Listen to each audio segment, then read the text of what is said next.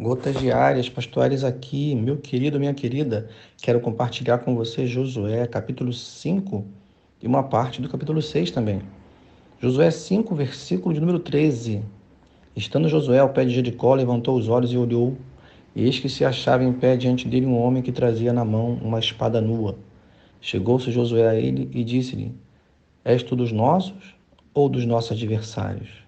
Respondeu ele: Não, sou príncipe do exército do Senhor e acabo de chegar. Meu querido, minha querida, que palavra, né? Tanto esse capítulo quanto o capítulo 6, que vai dizer assim no versículo de número 2. Então disse o Senhor a Josué: Olha, entreguei na tua mão Jericó, o seu rei e os seus valentes. Vós, todos os homens de guerra, rodeareis a cidade, cercando uma vez. Assim fareis por seis dias. Verso 4 do capítulo 6 Diz assim: Sete sacerdotes levarão sete trombetas de chifre de carneiro adiante da arca. No sétimo dia, rodeareis a cidade sete vezes, e os sacerdotes tocarão as trombetas. Meu querido, minha querida, veja bem esse texto. A vitória já era do povo de Israel. Eles estavam prestes a entrar na terra prometida. A primeira situação de guerra, prime... o primeiro obstáculo que se interpunha a conquista era a cidade de Jericó. E eles ali estavam já debaixo da bênção de Deus. Junto com eles estava o príncipe do exército do Senhor. O Senhor já estava com eles para lhes dar a vitória. E havia aí também uma estratégia. O Senhor pediu que eles rodeassem a cidade durante seis dias, uma vez só, mas no sétimo dia eles a rodeariam por sete vezes. O detalhe é que o Senhor fala de trombetas, que eles deveriam soar as trombetas.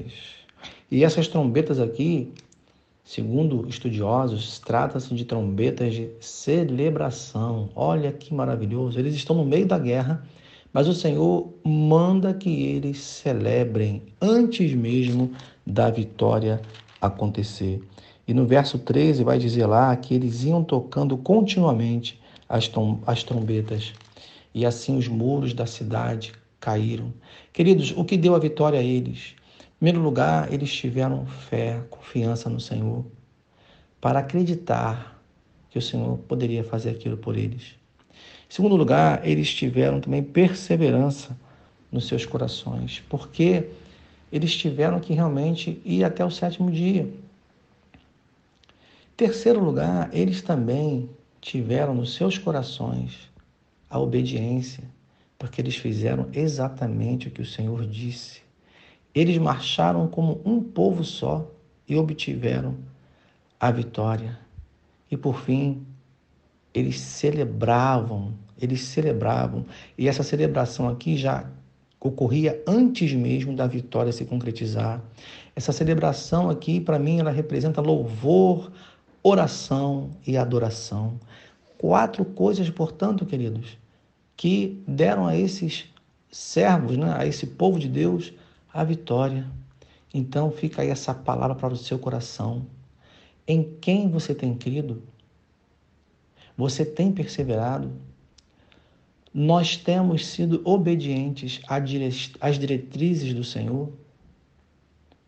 E nós temos no nosso coração essa, essas três coisas que que podem gerar em nós, que geram em nós né, essa adoração, esse louvor, esse louvor que vem dessa confiança no nosso Deus.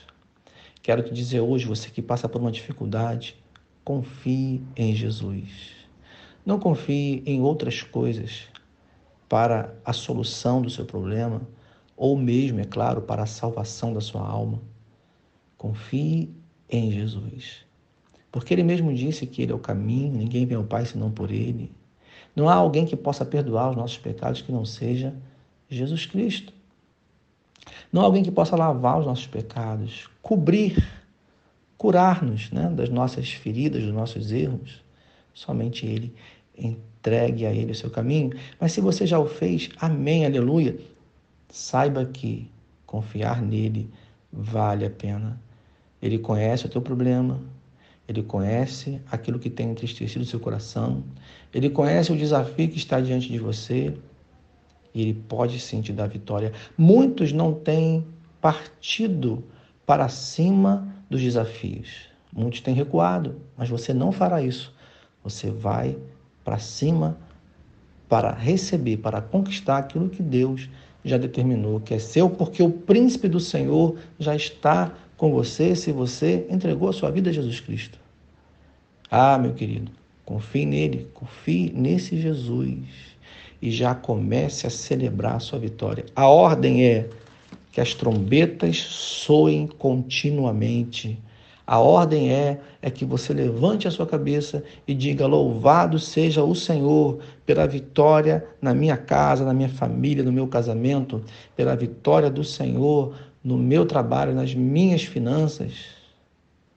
Ah, querido, celebre, celebre a salvação de almas que o Senhor vai proporcionar por meio da sua vida. Essa é a ordem do Senhor para hoje. Celebre.